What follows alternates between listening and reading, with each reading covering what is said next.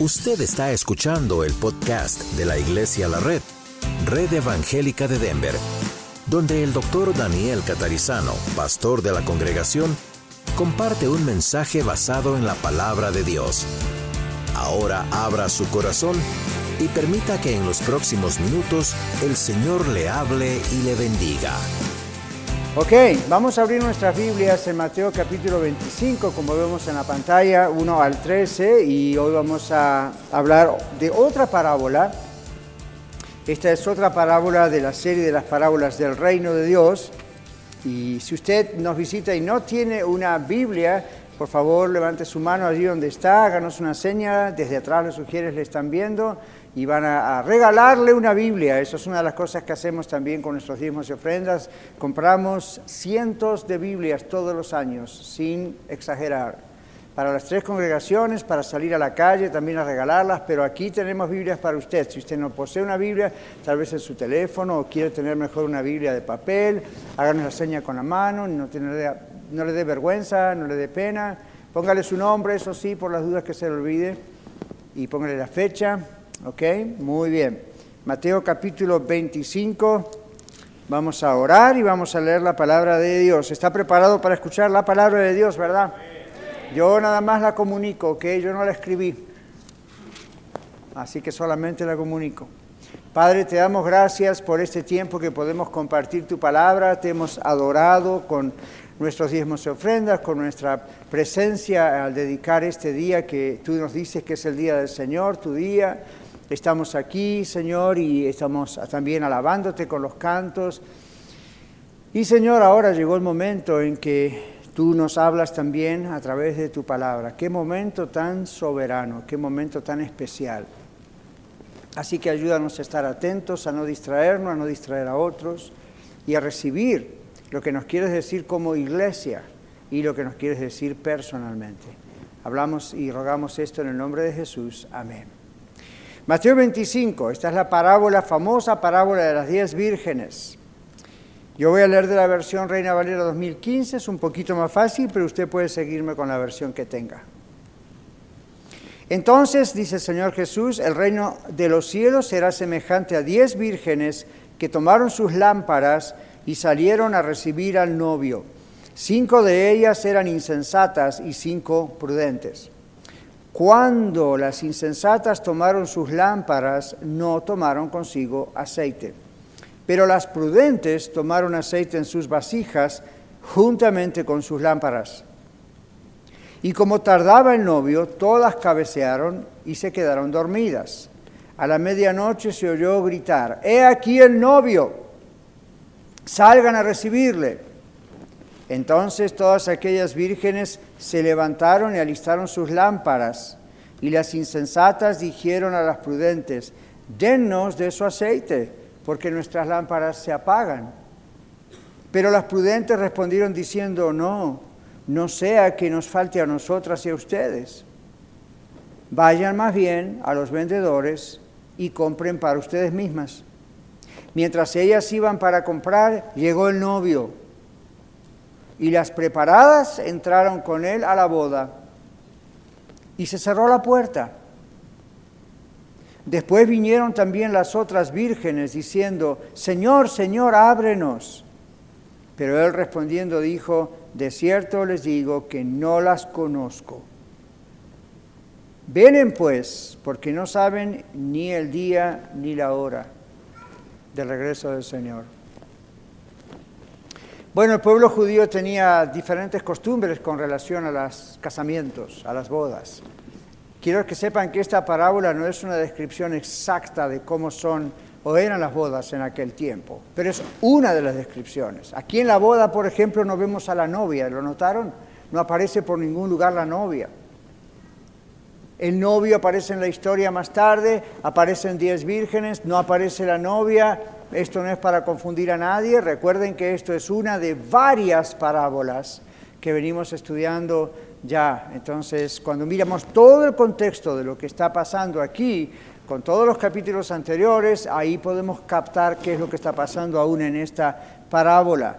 En los capítulos 24 y 25 del libro de Mateo encontramos las enseñanzas del Señor Jesús con respecto a su segunda venida y al fin de los tiempos. En esta parábola en particular del capítulo 25, 1 al 13, el Señor nos está mostrando quiénes entrarán al cielo y quiénes no entrarán al cielo. Y es la pregunta que es el título de nuestro servicio hoy, del mensaje de hoy, ¿quiénes entrarán al cielo? La semana pasada tuvimos un título de mensaje muy similar, ¿recuerdan? Pero este es ¿quiénes entrarán? Esta es una pregunta Vamos a hacer algunas aclaraciones en esta parábola. Eh, no es una parábola complicada, no tiene cosas muy complicadas, pero es necesario hacer algunas aclaraciones. Acá vemos 10 vírgenes, ¿verdad que sí? 10 prudentes, 10 insensatas.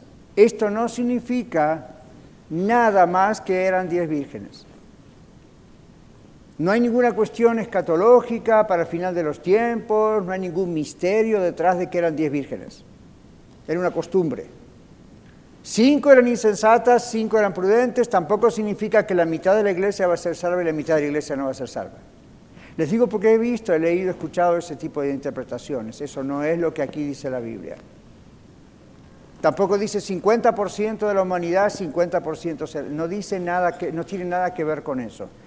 Es un ejemplo, las parábolas no necesitan ser interpretadas detalle por detalle, en general, globalmente es lo que significa la parábola, ahí está la interpretación. Otra aclaración, en esta parábola en particular, el Señor está mostrando la generalidad, la idea de cuando Él regrese. En otras mencionó acerca del tiempo. Nunca hay una fecha, en esta tampoco. Todo es sorpresivo. No aparece la novia, dije recién, tampoco hay que confundirse con eso. En la Biblia, la novia, la esposa, siempre representa la iglesia, nosotros, pero no es la única cosa que representa la iglesia. En esta parábola, estas diez vírgenes representan en general la iglesia en dos situaciones y en dos condiciones diferentes. En este caso de la parábola vemos que las insensatas no tomaron consigo aceite, pero las prudentes sí, y luego todas se durmieron. Esto de que todas se durmieron, no solo las insensatas, vieron que las prudentes también se durmieron, cabecearon y se durmieron. Cuidado, esto no se condena. Aquí no dice, esta es la mala iglesia, quedó dormida. No, no es lo que el texto dice. No hay que apurarse con interpretar eh, una parábola por frases así que aparecen. Todas cabecearon y se durmieron porque el novio tardaba en venir. Ahora, hoy en día nosotros tenemos costumbres diferentes, ¿verdad? Cuando vamos a una boda, la que tarda en venir es la novia. En aquel tiempo era el novio el que salía y salía y se lo esperaba. Y en la parábola el novio obviamente es la figura del Señor Jesucristo en su segunda venida. Pero aquí nos dice entonces que la preparación de estas diez vírgenes fue diferente. Cinco de ellas se prepararon, eso significa que estaban preparadas por si acaso el novio tardaba. Las otras habrán pensado, ¿para qué prepararnos? Bueno, cinco insensatas, cinco prudentes, no se condena el hecho de dormirse, sino el hecho de no estar preparadas. Era natural que cabecearan y se durmieran, pasaba mucho tiempo. Habrían trabajado por lo que tendrían que hacer, o sea, no, no, es, no hay un problema allí. El problema simplemente radica en el hecho de que cinco no estaban preparadas. Así que esta, este tiempo puede significar en la parábola un anuncio del Señor con relación a su primera venida y a su segunda venida. ¿Por qué? Porque era tradición de los casamientos judíos, como pasó con María y José, que ustedes conocen bien en la Biblia, la tradición era que el esposo salía, elegía a su esposa, pagaba por su esposa al padre de la novia, hacían la negociación y luego pasaba un periodo de tiempo, en aquel tiempo por lo general un año más o menos, donde aunque estaban casados legalmente, todavía no se había consumido el matrimonio. Entonces esperaban un tiempo, trabajaban durante ese tiempo y la misma novia continuaba preparándose durante ese tiempo para su futuro hogar. Cuando el novio venía, entonces era la gran ceremonia. Era la gran fiesta y entonces el novio iba hasta la casa de la novia, la buscaba y la llevaba a su hogar. Ahí se hacía el gran banquete para todos y se consumaba entonces el matrimonio y la pareja a partir de allí comenzaban a vivir juntos aún en su intimidad física. Esa era la costumbre en general. Estos elementos los vemos aquí sin detalles exactos, pero ahí están los elementos. El Señor Jesucristo vino una vez por usted y por mí. Murió en la cruz pagando el pecado de todos nosotros. Dios el Padre exigía un pago por aquellos que éramos condenados. Dios nos rescata en sí mismo, en el Señor Jesucristo, y ahora está esperando enviar a su Hijo para que entonces nuestra unión con Él sea eterna. En esta parábola se nota que por ahí está el asunto. Bueno, en esa segunda venida de Cristo, el Señor viene hablando desde el capítulo 24, dando varias pistas. En el capítulo 24 hemos leído domingos atrás acerca de la destrucción de Jerusalén. Yo mencioné después la profecía del retorno de Jerusalén a su tierra hace, mm, ¿qué? 72, 3 años que eso ya ocurrió. Esa es una de las últimas señales en pro de la venida de Cristo. Es decir, estamos cada vez más cerca, en cualquier momento esto puede ocurrir. Ahora, en la parábola lo que está ocurriendo es que estas diez vírgenes tenían que estar preparadas porque en cualquier momento venía el novio.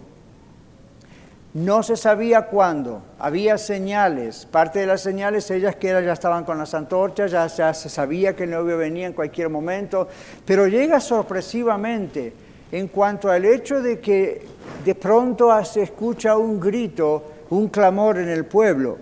El novio se demora en regresar. Las insensatas tuvieron tiempo suficiente para reconocer el peligro de que sus antorchas, no piensen en lámparas como las nuestras, sus antorchas no estaban listas. Algunos autores que estuve estudiando dicen que posiblemente las antorchas tenían cierta cantidad de aceite, pero era demasiado poco como para que durase mucho tiempo. Y cuando llegó el momento en que se gritó, viene el novio, viene el novio, se dieron cuenta que no habían llevado extra aceite para entonces empapar de aceite sus mechas y entonces encender el fuego otra vez. Se dieron cuenta que no hubo tiempo y observaron lo que pasó la inmediata medida desesperada fue, compartan ustedes lo que tienen. Y eh, el Señor dice en esta parábola, las sabias no fueron egoístas al no querer compartir, fueron sabias, porque dijeron, si nosotros compartimos de lo que tenemos con ustedes, no va a alcanzar para esta fiesta. Entonces, ni ustedes ni nosotras. Tiene sentido, ¿verdad? Es preferible como nosotros tener hoy un poco menos de luz que no tener luz. ¿Cómo Dios hace las cosas? Nunca nos hubiésemos imaginado que hoy la computadora no iba a darnos más luz de la que tenemos en este santuario. Peor hubiese sido no tener luz, ¿verdad? Para ellas, peor hubiese sido que las diez se quedaran sin luz. Entonces, las otras comprendieron eso, fueron otra vez a tratar de comprar en el mercado aceite para sus lámparas. Y a lo mejor volvieron con un poco de aceite, pero cuando llegaron las puertas estaban cerradas y como hemos leído, el novio dijo, yo a ustedes no las conozco, lo siento mucho, goodbye, good night. Ahora, ¿cuál es la advertencia aquí? Hay muchas advertencias, no podemos ir en cada una de ellas, pero ah, ¿qué pasó con estas vírgenes? ¿Por qué no tuvieron la sensatez de decir mientras que el novio no llega y nuestras amigas están tranquilas porque tienen aceite, preparadas para que en cualquier momento el novio llegue. ¿Qué tal si nosotras nos ponemos a trabajar? Tenemos que trabajar, vamos a prepararnos, vamos a hacer todos los preparativos, vamos a buscar ese aceite también. Lo que pasa es que no tenían aceite, no tenían cabeza. Y entonces dejaron que pasase el tiempo. El novio sigue demorándose en regresar, ¿verdad que sí? Las insensatas tuvieron tiempo suficiente para reconocer su problema, el peligro de quedarse sin aceite en cualquier momento. Tuvieron tiempo suficiente para trabajar mientras esperaban al novio. La Biblia nos habla de esto en muchos lugares, pero abran conmigo sus Biblias en Segunda de Tesalonicenses, por favor. Y márquenlo y ténganlo con ustedes. Porque el apóstol Pablo escribe la primera carta a los tesalonicenses y en la primera carta les habla acerca de la segunda venida de Cristo y de muchas cosas más. Pero parece que los hermanos en Cristo en la iglesia de Tesalónica, en la ciudad de Tesalónica, algunos tomaron tan literalmente el tema de que el Señor podía venir en cualquier momento, que ¿saben lo que hicieron? Renunciaron a sus trabajos y se fueron a casa a esperar que como estaba profetizado, las nubes se abrieran un día y vieran a Jesús bajar. Dijeron, ¿para qué trabajar?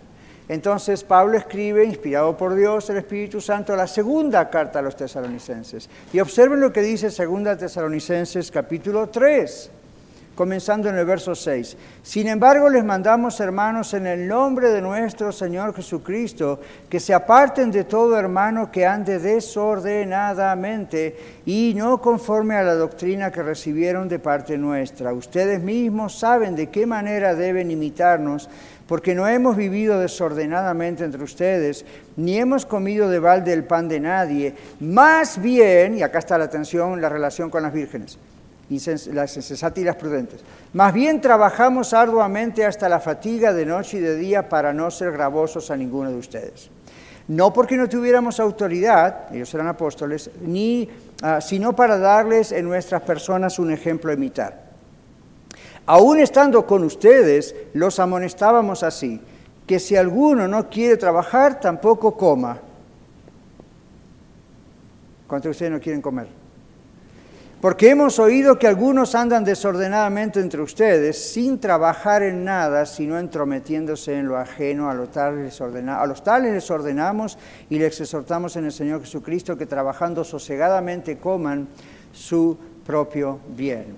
Y a ustedes, hermanos, o sea, los que trabajan, no se cansen de hacer el bien, etc. Aquí está el caso de las vírgenes.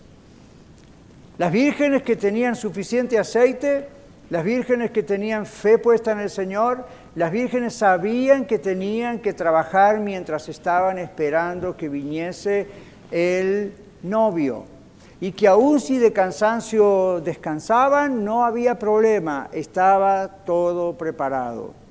Las otras vírgenes dijeron, bueno, ¿para qué vamos a tener más aceite? El novio puede venir muy rápido, nos va a alcanzar el Señor dice son insensatas. ¿Qué nos dice el Señor a nosotros? ¿Qué me dice a mí, a usted al ver la parábola? Que mientras nuestro Señor Jesucristo no viene, tenemos que hacer nuestra vida normalmente. Hacer nuestra vida normalmente significa lo que la Biblia dice, el que no provee para los suyos es peor que un incrédulo.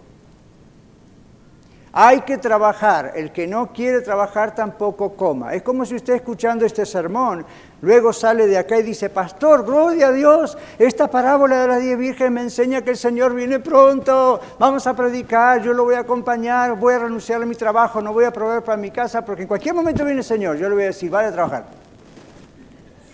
Porque yo también trabajo. El Señor dice, haga el trabajo. Si no es el trabajo, siga predicando, siga evangelizando, siga enseñando. Por supuesto que sí. Pero mientras tanto, trabaje.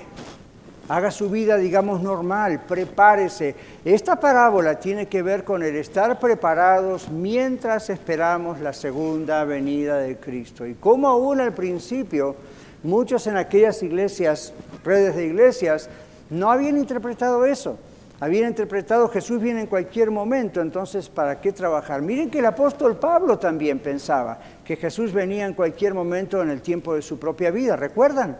el apóstol Pablo en 1 Corintios 15 es donde habla de la resurrección de los muertos. Y él habla acerca de que los muertos en Cristo resucitarán primero. Y luego dice, los que hayamos quedado seremos levantados. O sea, él pensaba, en cualquier momento viene el Señor Jesús. Sin embargo, fíjense que a los tesalonicenses les está diciendo, aún así, en mi espera, yo trabajo. Tengo que seguir mi vida normal, porque el que quiere trabajar va a trabajar. El que no quiere trabajar, ok, no coma. Y no podemos estar sin comer, ¿verdad? Porque nos morimos. Tampoco podemos estar sin trabajar porque nos hundimos. Así que este no es un llamado a trabajar en la iglesia, no es un llamado a trabajar en, en, los dones y talentos. Gloria a Dios si ese es el caso, pero la Biblia dice tenemos que proveer para nuestros hogares.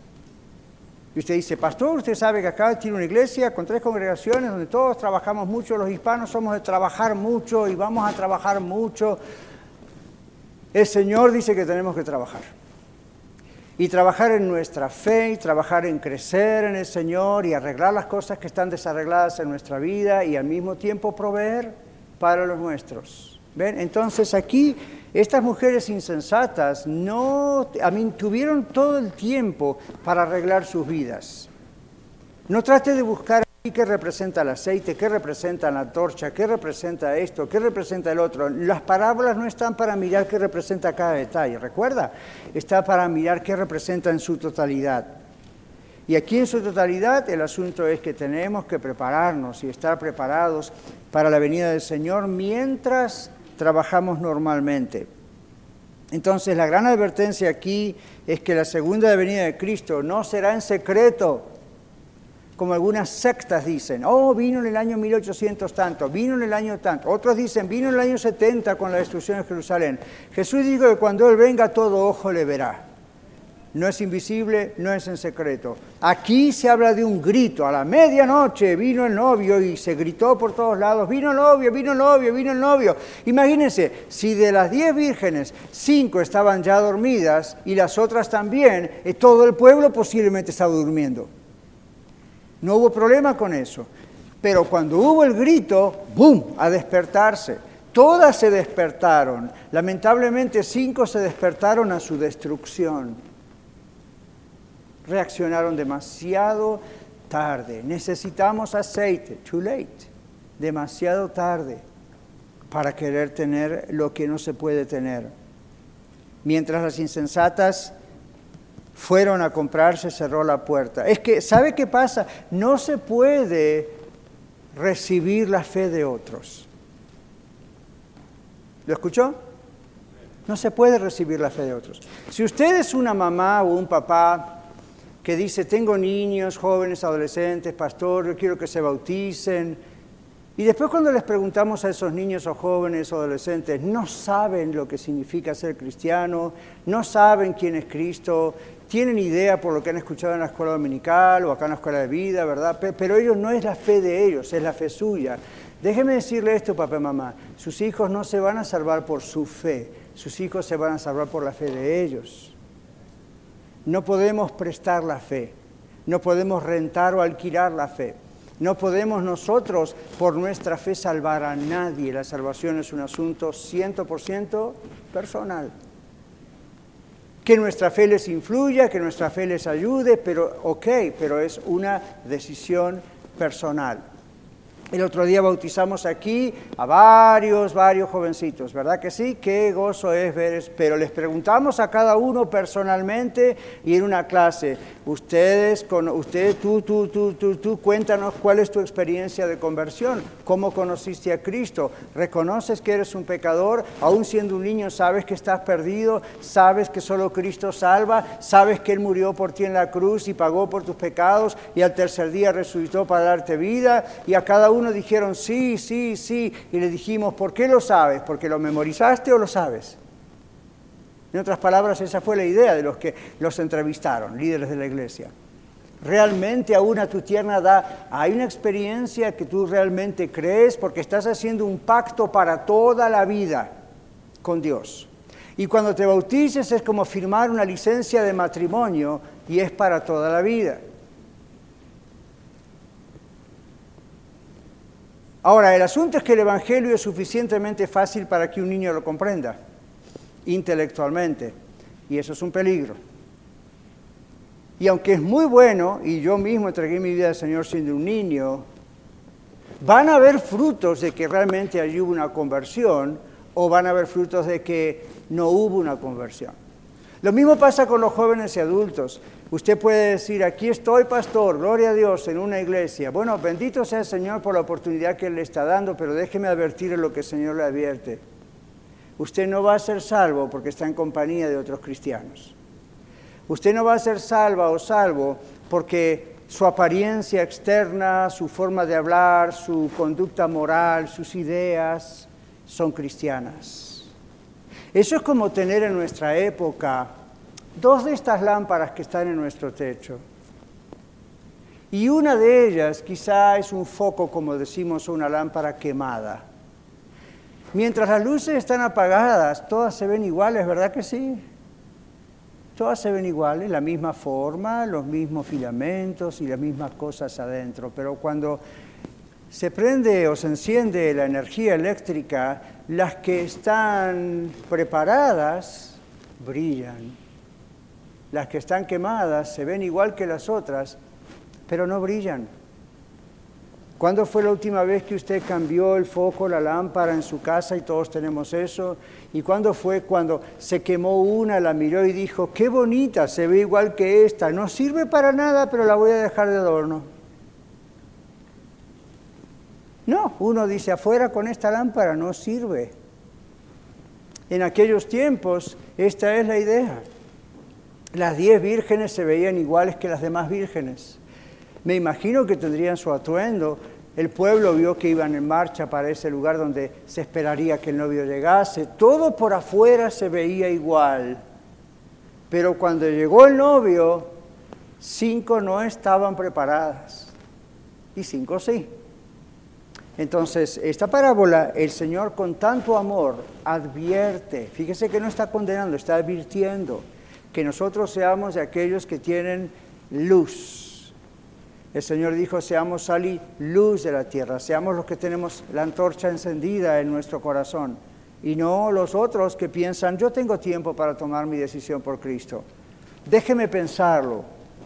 Ahora, la puerta cerrada, cuando viene el Señor, you para algunas personas eso va a ser el momento en que Jesús descienda como si ocurriese en este momento. Para otros es el momento de su muerte. De las dos maneras, una vez que esa puerta queda cerrada, no se vuelve a abrir. Y en su amor el Señor nos está advirtiendo que si aún no le conocemos, tenemos que correr a sus pies. Tenemos que tener aceite en nuestras lámparas. Algunos enseñan que el aceite en las lámparas tiene que ver con el Espíritu Santo y sus dones. No es lo que la parábola dice. Nadie va a dejar de ir al cielo por este otro don, nadie va a entrar al cielo por este otro don. La parábola nos está diciendo, ¿está usted preparado para la segunda venida de Cristo? Si Cristo viniese en este momento, ¿usted está seguro que va con Él? O hay cosas que quedaron pendientes y el Señor le dice, prepare su lámpara y usted no la preparó. ¿Qué significa eso? Usted tiene el aceite que es el Señor y el aceite representa al Señor en otros versículos de la Biblia, o usted cree que lo tiene, o tiene un poquito de ese aceite a nivel del conocimiento, pero no está llena su vida de Él porque realmente no lo conoce. Cuando llegue el Señor no hay tiempo, hermano, no hay tiempo, mi querido amigo visitante o los que están viendo en el video. No hay tiempo. Y el Señor en su maravilloso amor está advirtiendo generación tras generación, por favor estén listos porque después no hay tiempo. Estas cinco vírgenes insensatas no dieron importancia hasta que fue demasiado tarde. Quizá miraron a las otras vírgenes y dijeron, ¿para qué traen tanto aceite? No, el novio en cualquier momento viene. Nunca hubo un novio que demorase tanto tiempo. No va, el novio va a venir. Y de pronto este duró mucho tiempo en no venir. Entonces se da cuenta la insensatez de especular. Jesucristo, oh no hombre, hace dos mil años que dijo que iba a venir, todavía no vino. Yo tendría más terror ahora que antes, porque justamente hace dos mil años significa que estamos mucho más cerca. Y la Biblia en la carta del apóstol Pedro dice, eso no es que los que se burlan de la segunda venida de Cristo, ve, siempre dicen, sin embargo, los padres murieron y todavía Jesús no vino. Jesús dijo, no lo tomen por tardanza. La Biblia dice eso es misericordia, Dios quiere que se arrepientan, pero va a llegar un día en que el Señor diga, basta, va a descender del cielo. Mucha gente, como en los días de Noé, cuando vino el diluvio, va a decir, ahora creemos, y el Señor va a decir, ahora, ahora es muy tarde, no hay tiempo para arreglar lo que tienen que arreglar, no hay tiempo para creer. Algunos piensan que creer en Cristo es un instante así nada más de iluminación. Bueno, según esta parábola parece que es un poco más que eso. Yo sé que hay gente que como el ladrón en la cruz a la mera hora, último momento, tuvo esa revelación de quién es el Señor Jesucristo, pero es una excepción. Es algo que ocurre en algunos casos, no es su caso. Usted está aquí escuchando la palabra, el que está viendo por video en casa está escuchando la palabra, no está en un hospital en coma no está clavado en una cruz, no está en la cárcel junto a la cámara de gas ni a la silla eléctrica, usted está aquí o en su hogar escuchando la palabra de Dios. ¿Está usted preparado o no? Mi clamor en mi corazón tantas veces es, Señor, que nadie de la red se pierda, ni uno solito, ni en ninguna de las congregaciones. Y usted dice, pastor, ¿por qué tiene esa preocupación? Porque sé que puede ocurrir que gente cree que salva y no es salva. Y no me guío por cómo se viste, cómo se peina, qué corte su pelo y si viene o no viene cuántas veces. Lo que estoy diciendo es, ¿usted sabe que es salvo? Si usted sabe que es salvo, tiene seguridad, paz y tranquilidad. Yo soy salvo. Pero si usted no tiene esa tranquilidad, hoy por amor el Señor le dice, prepárese, le estoy dando tiempo, en cualquier momento se acaba el tiempo. Cuando yo venga, dice el Señor, no hay más tiempo. Entonces el mensaje aquí es la actitud expectante, la actitud vigilante que tenemos que tener. En Isaías 55.1 dice el Señor, vengan y compren sin dinero y sin precio vino y leche. Esto está hablando de los judíos y la idea del vino y la leche era la idea de la abundancia para ellos, la idea de lo básico. Ahora, qué extraño, ¿verdad? Porque dice, vengan a comprar y luego dice sin dinero y sin precio. ¿Cómo es posible comprar algo si no hay un intercambio de dinero o precio y dinero? La idea es que vengan, el ofrecimiento de salvación es gratuito. No fue barato, pero es gratuito. Vengan. Estas mujeres quisieron ir a comprar eso cuando era demasiado tarde y ya no existía esa posibilidad. Entonces aquí, mis hermanos, en el cielo, la pregunta es, ¿quiénes entrarán al cielo? Yo les digo, en el cielo no entran los casi salvados.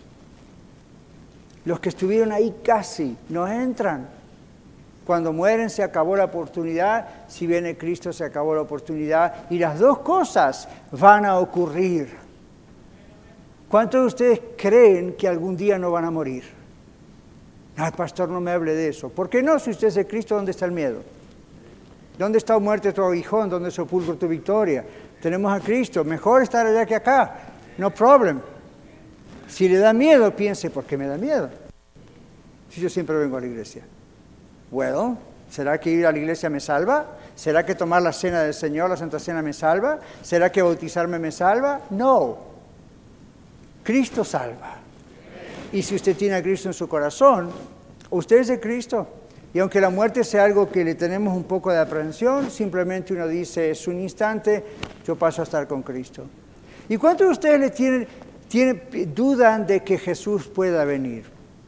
A mí, yo sé que mucha gente no duda de que algún día puede morir, porque eso le pasa a todo el mundo, a todo ser vivo, pero algunos de ustedes piensan, no, el Señor no va a venir, es algo ah, poético o es para asustar a los niños. Yo les digo esto, no depende de que usted lo crea o no lo crea, el Señor Jesucristo va a regresar. Puede regresar en nuestro tiempo de vida o puede regresar cuando estemos muertos y los muertos en Cristo resucitarán primero. Pero hay dos cosas en el mundo, hay dos cosas en su vida que van a ocurrir sin que usted dé permiso, ni yo tampoco. Una es la muerte, la otra es la venida de Cristo. Si Cristo viene mientras no morimos, muy bien, Él nos levanta, nos transforma y vamos con los muertos en Cristo. Si Cristo viene después que hayamos muertos, no problem, porque ya habremos estado con Él, simplemente nuestro cuerpo resucita. ¿Dónde está el problema? Pero si usted no tiene esa seguridad, usted es una de estas cinco vírgenes dormidas que no tiene preparado el aceite.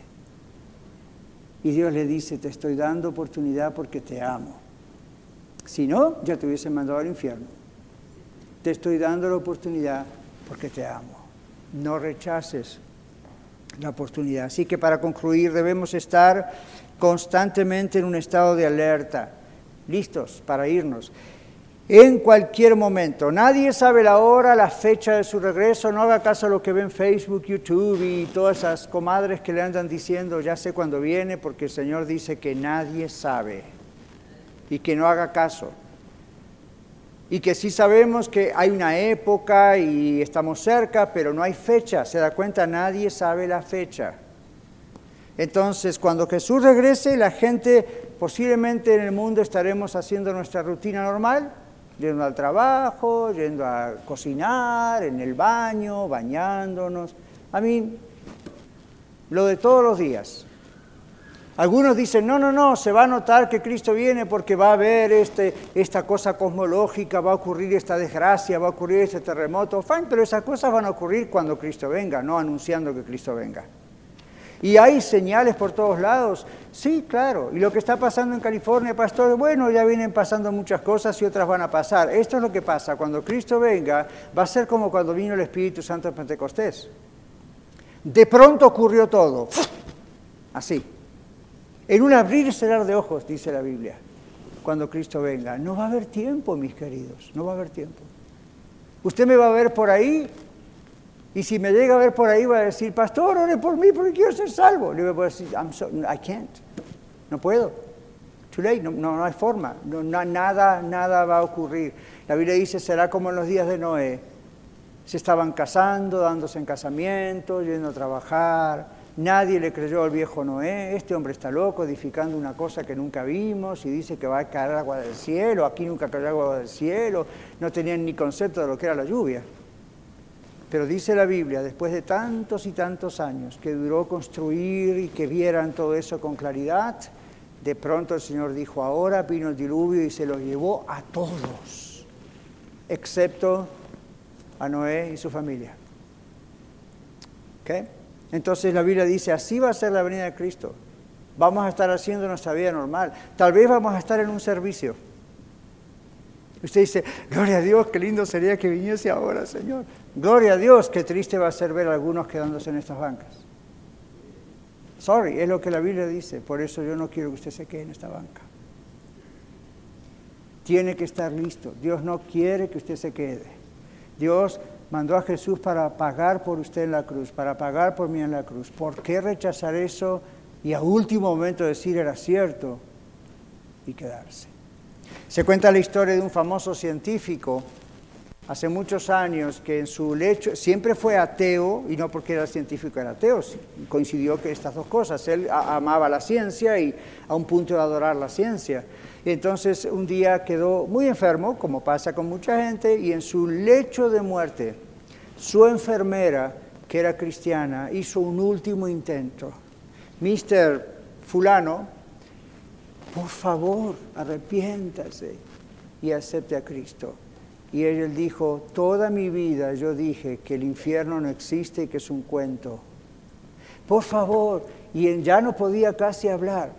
Y la enfermera llorando, y por favor, por favor, Dios le está dando sus últimos respiros, arrepiéntase, reconozca que necesita a Cristo, crea que Cristo es el que salva. Y ya en sus últimos momentos que ya no podía hablar, este científico ateo lo último que dijo fue, ¡Ah, era cierto, y se murió. Pero lo último que era cierto es, vio el infierno. Too late. Too late. Y usted dice, wow, qué lindo cuento, ¿de dónde lo sacó? Lea historia. Se va a sorprender de cuánta gente tan orgullosa de su ateísmo murió miserablemente y varios de ellos a último momento despertando a la realidad de que era cierto y no hubo aliento en su vida para poder decir, lo siento y acepto a Cristo. No, no hubo, no hubo más aliento. Dios nos tiene tanta misericordia que nos está dando esta oportunidad otra vez. Si usted no conoce al Señor Jesucristo, nosotros no sabemos la hora de su regreso, no habrá cosas extraordinarias, simplemente va a venir en cualquier momento Sabemos de la parábola de la higuera que cuando madura sabemos que el verano está cerca, pero es todo lo que sabemos. Jesús dice, estén preparados. Esa parábola se trata de estar listos porque hay un punto sin retorno. Un punto sin retorno, después del cual el rechazo de uno a Cristo no puede revertirse. Para algunos ese punto sin retorno es la muerte. Escuche para finalizar lo que dice un intérprete de la Biblia. Jesús nos advierte en esta parábola que habrá un número de personas que se parecen a los cristianos, que se asocian con los cristianos y que incluso piensan que son cristianos, que se sorprenderán al saber que no son salvos al regreso de nuestro Salvador. Qué pensamiento tan aleccionador. Este texto busca advertir a aquellos que tienen una falsa seguridad, pero no la salvación. En los últimos días, como en el tiempo de Jesús y hoy, habrá quienes parezcan cristianos, pero no lo son. Ah.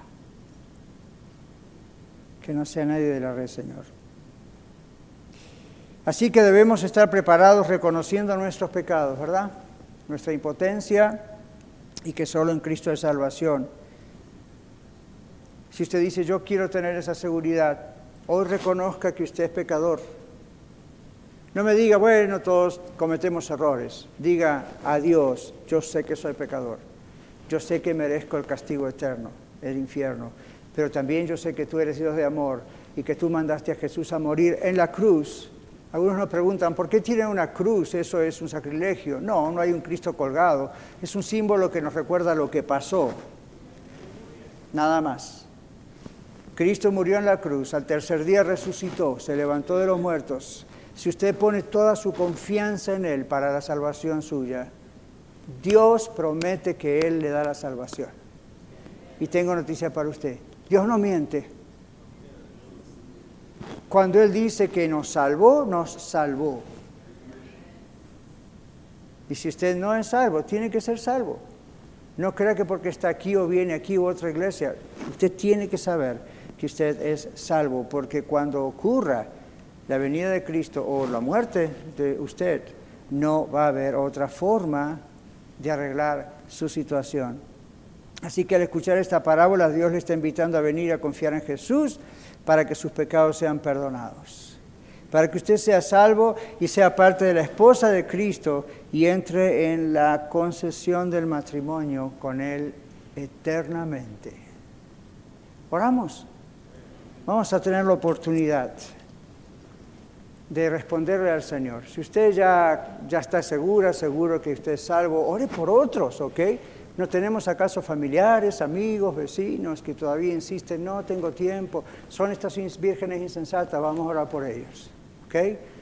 Y si usted está aquí o en el video, está escuchando en su casa, viendo o en el podcast, yo no estoy seguro, dice usted que soy salvo, ríndale su vida al Señor ahora. Padre, solo yo puedo nada más comunicar tu evangelio, tú eres el que salva pedimos en el nombre de Jesús que si aquí hay algún alma que no te conoce, o en el video viendo, hay gente que escucha este mensaje y aún no te conoce, tú le estás en tu misericordia dándole tiempo.